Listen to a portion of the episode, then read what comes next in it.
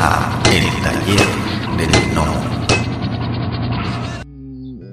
Creo que sobre todo es errónea en el tono, en el tono que tiene. Eh, porque bueno, eh, a ver, tiene un reparto interesante y eso, y tiene, y tiene una base interesante de lo que quiere contar, pero luego el tono en sí, bueno, es un tanto errática en, en, en, digamos, en la adaptación de los personajes y demás. Pero eh, es cierto que, que depende de cómo se adapte y de cómo se entienda, ¿no? Cierto contenido, pues puede variar. Pero por suerte la serie, la serie de Netflix, que ahora está en Disney Plus, eh, sí que dio en el clavo y ahora pues bueno, ya veremos qué hacen, qué hacen los de los de Disney para con la continuación que ya quieren cambiar un poco el tono y tal y un poco de miedo ya me dan, la verdad. Aunque sea el hombre sin miedo, a mí me da un poco de miedo. Híjoles, es que, bueno, es, otro, es, otro, es un tema, ¿cómo decirlo?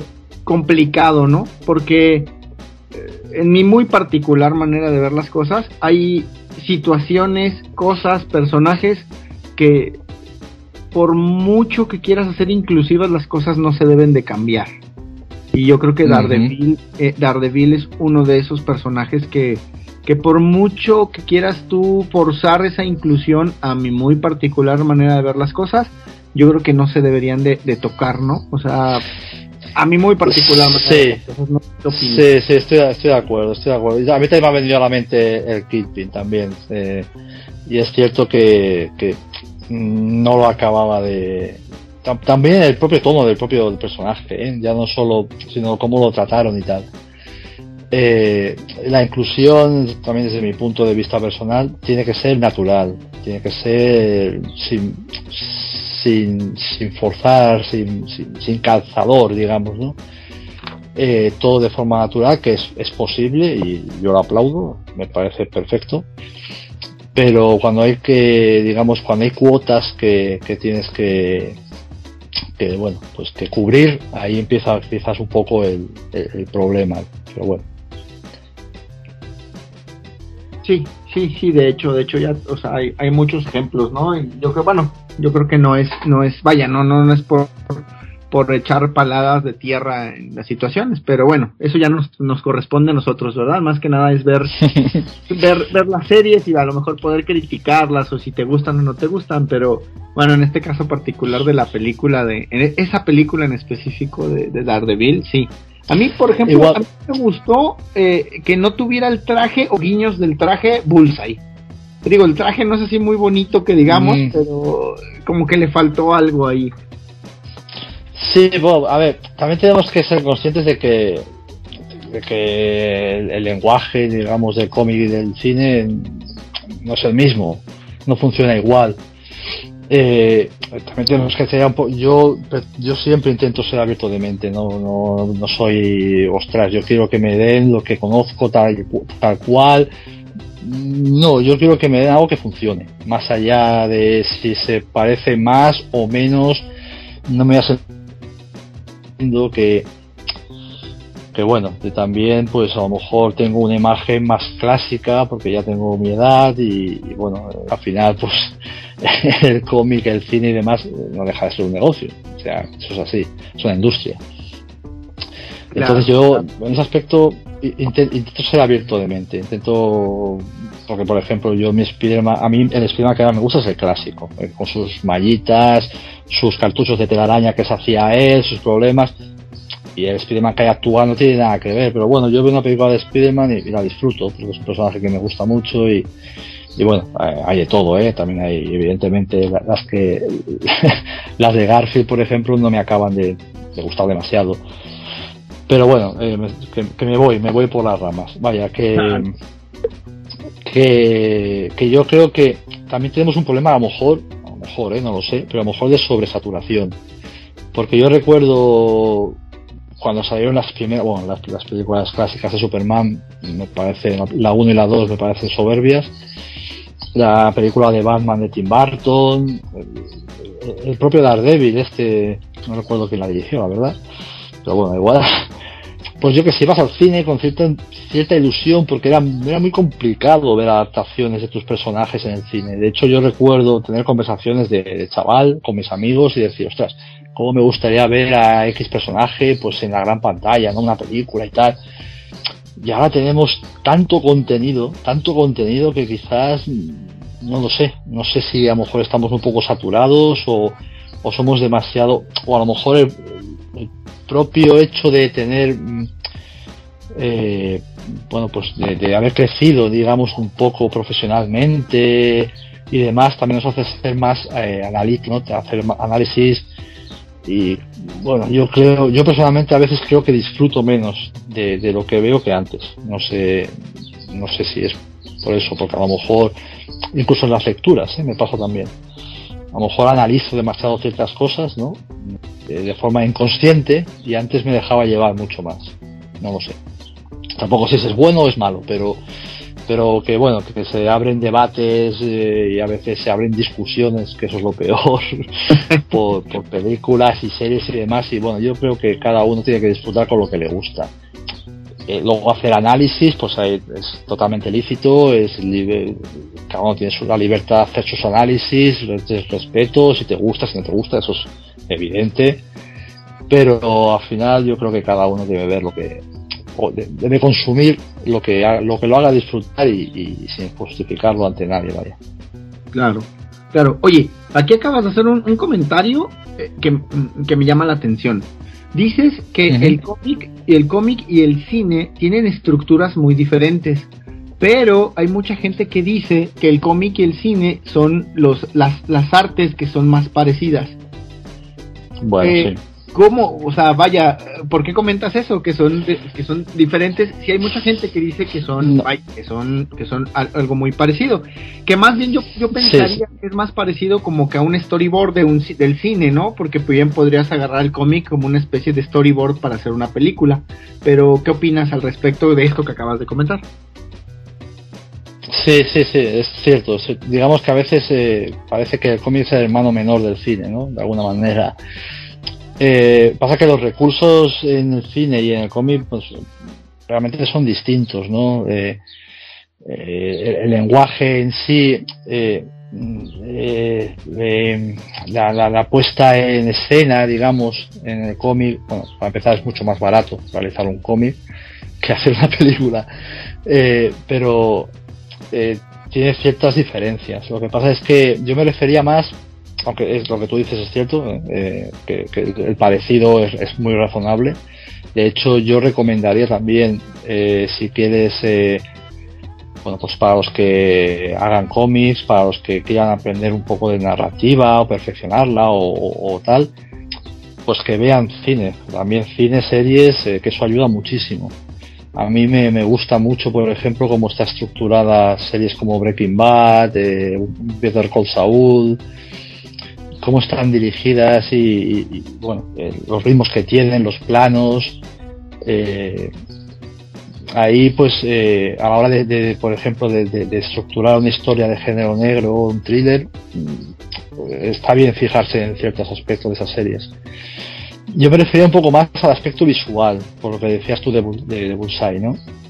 Que a lo mejor, eh, o, bueno, Bullseye tiene un traje un tanto ridículo ya en los cómics, pero a lo mejor, yo que sé, traje, el traje amarillo de ¿no? que en los cómics, pues oye, a, mí me gusta, vaya, a lo mejor ya entra dentro de los gustos personales de cada uno, pero a lo mejor lo, lo, pues lo pasas al, al cine y queda absolutamente ridículo, ¿no? A lo mejor el, Logan que queda mejor pues es el más natural, ¿no? Como, como la última película de, de, de, de de Logan, vaya. A eso me refiero, que, que no se puede ser hay que ser abierto en ese aspecto, que no podemos esperar a que los personajes estén absolutamente igual adaptados al cine y al cómic porque bueno luego el efecto realmente en pantalla pues eh, posiblemente no funciona o, entiendo que, que, hacen los estudios pertinentes para intentar llegar a un público más amplio y demás pero como decía pues al final los cómics son eh, perdón el cine y los cómics y el mundo de los cómics son industrias y lo que quieren es llegar al público más amplio eh, siempre vaya es verdad que, por ejemplo, pues en los Vengadores, pues oye, eh, es verdad que, llevan ciertas áreas y, se han respetado bastante y funcionan muy bien. Pero bueno, yo me refería un poco a eso, ¿no? Que no podemos ser inflexibles. No deberíamos, vaya. Eh, luego ya, pues el trato del personaje, eh, volviendo a lo de antes, a lo mejor tú tratas a un personaje de forma distinta en cómo está tratado, digamos, en un cómic, en una película, pero lo que importa al final es que funcione. Si te funciona la película, si, la historia funciona, si el personaje funciona, bueno, te puedes quejar de que es distinto en algunos aspectos, pero no te puedes quejar de que no funcione, de que la película no sea buena o la serie. A eso voy. Eh, para mí son cosas distintas, vaya. Ok, sí, ok, David, tienes, toda la razón de eh, lo que comentas, tomando en cuenta, por ejemplo, eso, ¿no? Que en el, en el, vaya, en el cine, pues tienes el apoyo de la música, ¿no? A lo mejor si quieres poner un ambiente, puede ser la misma escena en el cómic eh, que, que en la película, pero con el simple hecho de que tengas cierto tipo de música, esa escena puede cambiar, porque si le pones algo que sea tranquilo y todo, lo puedes hacer nostálgico, y si le pones algo más de suspenso con el mismo score, puede ser exactamente la misma toma con la misma iluminación, pero el, el score, la música, te va a cambiar completamente el contexto, algo que no tienes en el cómic, ¿no? Porque bien puedes estar... Absolutamente. Sí, puedes sí, estar sí, en el transporte público leyendo con tus audífonos escuchando heavy metal y pues lo tienes que interpretar, ¿no? Y a lo mejor la música no te ayuda mucho a, darle ese contexto que, quieres tú como escritor que, que se vea, ¿no? Exactamente, claro, la música es una parte fundamental en el cine para para transmitirnos emociones de todo tipo. O sea, eso, eso es así. Eh, y lo que tú dices en el cómic, pues cuando tú estás leyendo, pues es, es como, la, como estás leyendo una novela, ¿no? Pero bueno, es tu voz interior, digamos, la que, la que da el ritmo a veces. Eh, digamos que el cómic pues es visual y, y, la, narrativa pues hace, ayuda mucho, ¿no? Pues a, lo, lo, fluida que sea, en la acción, en las conversaciones, etcétera en la novela pues aún pues eh, aún digamos es, más eh, se interioriza más aún claro porque eh, el ritmo bueno el ritmo las voces el, los sonidos y demás pues se los, se, los, das tú en, tu interior digamos vaya. Pero sí. sí, sí, completamente de acuerdo contigo sí. Sí sí ok. Bueno rompamos un poquito la entrevista ya con ese tema y vayamos un poquito a la cuestión a la cuestión ya, eh, vaya, mm, de trabajo como tal. ¿Cuál es el proceso creativo que tú llevas para crear, para crear algo? Digamos, de, ¿cómo, ¿cómo trabajas? ¿Cómo llega a ti esa idea, una idea X, vamos a ponerle la, idea que tú gustes? Y esa idea, ¿cómo la, la, comienzas a trabajar y la desarrollas hasta que queda el guion que le vas a entregar al, al dibujante?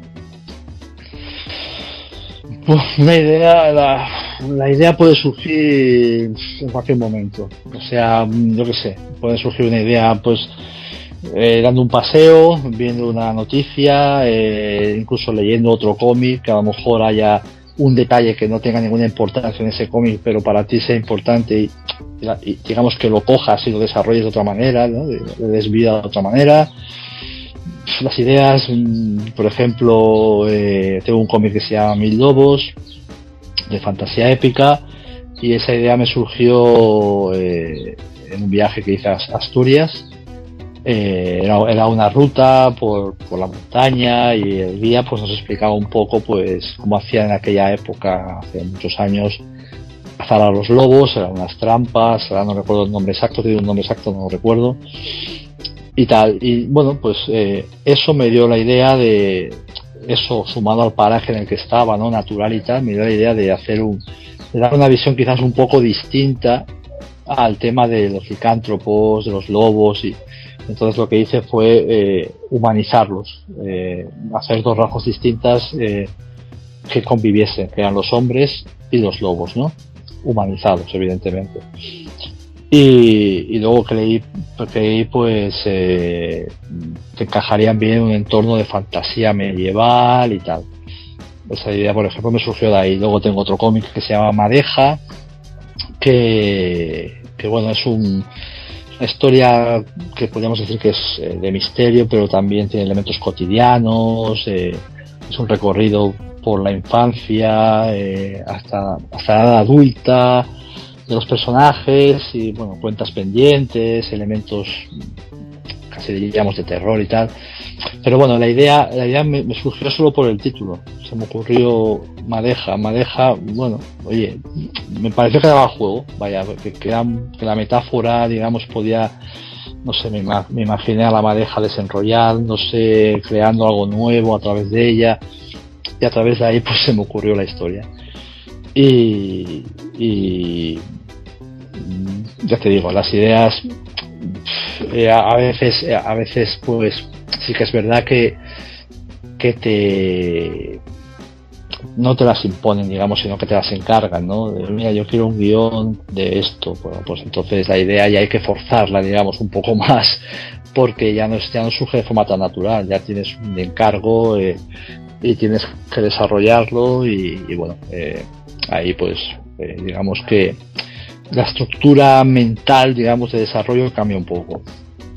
Pero luego, como te decía también, eh, mi idea siempre ha sido, mi reto siempre ha sido escribir un poco de todo, ¿no? Pues en género de terror, de fantasía, de ciencia ficción, de, thriller, me gusta mucho género negro, eh, incluso el histórico también, me, tengo ya dos cómics publicados. Eh, en la editorial Cascaborra, que es cómic histórico, historia de España. Eh, ya estoy, acabé otro guion también para ellos, está desarrollando ahora, el dibujante lo está, está dibujando ahora.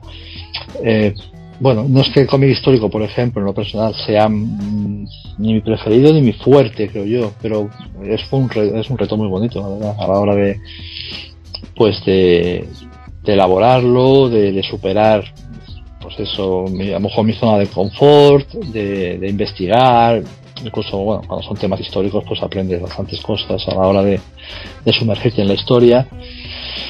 Y nada, yo cuando tengo una idea, eh, lo primero que hago es mm, bueno, pues una sinopsis de una página como mucho, más o menos para situarme también yo y situar al dibujante que me vaya a acompañar para que sepa un poco de qué va la historia, evidentemente. Normalmente es la sinopsis que se adjunta en el dossier para presentar el proyecto. Eh, puede sufrir algún cambio de la primera sinopsis hasta el final, hasta que vayan, hasta que enviemos el, proyecto, ¿no? Voy puliéndola y tal, pero bueno, la extensión es esa, una, página como mucho. Y nada, pues eso, eh, lo primero, el primer paso que doy es desarrollar la sinopsis y luego, bueno, eh, busco un dibujante que yo crea que encaje en la idea que tengo yo para el proyecto, en la idea que tengo yo en mente, en el estilo que quiero. Eh, a veces pues incluso yo pienso un estilo y luego pues a lo mejor acabo ese proyecto con un dibujante o una dibujante que que no es el estilo que yo tenía en mente al principio pero que bueno pues que, que también encaja y que incluso bueno, los matices, el estilo del dibujante y la, forma de trabajar eh, también es muy importante para, para, desarrollar la historia. También a veces pues te ofrece, te ofrece ciertas, eh, como te diría yo, pues cierta información, ¿no? Visual que, que bueno, que tú la, luego la, la adaptas un poco a la, a la propia historia y, y, bueno, pues es tan válido como la primera idea que tenía, pero bueno, a lo mejor varía un poco.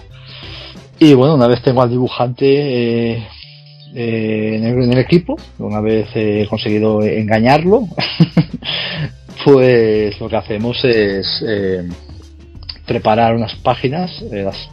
normalmente es una secuencia, una escena, y normalmente me gusta empezar por el principio de la historia. No me gusta hacer una escena que pueda ser, que luego tenga que encajar en la historia y demás. Lo que siempre intento es que sea una escena bastante dinámica.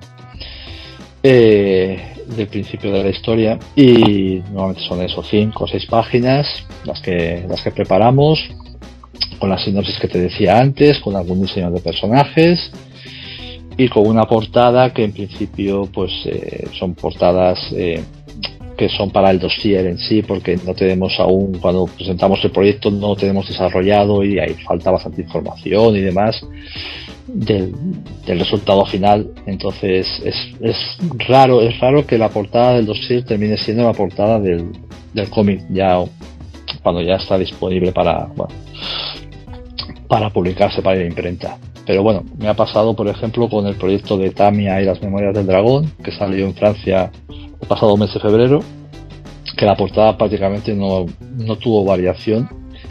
Nada, el dibujante eh, Pablo Cialoni eh, le hizo algún cambio y tal, pero bueno, eh, eh, la estructura, el planteamiento era el mismo básicamente.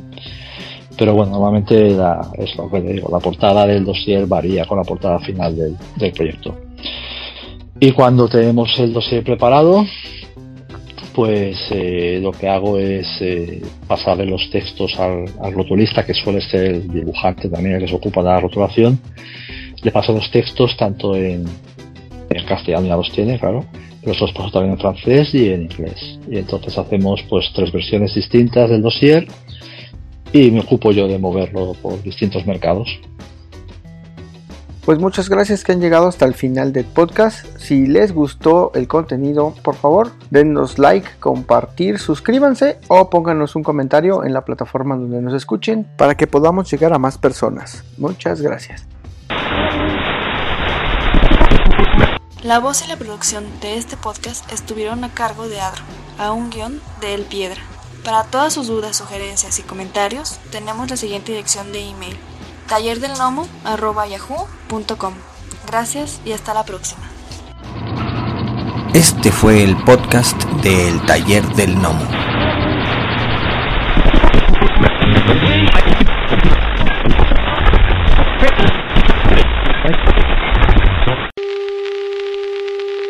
The next 60 seconds, this station will conduct a test of the emergency broadcast system. This is only a test.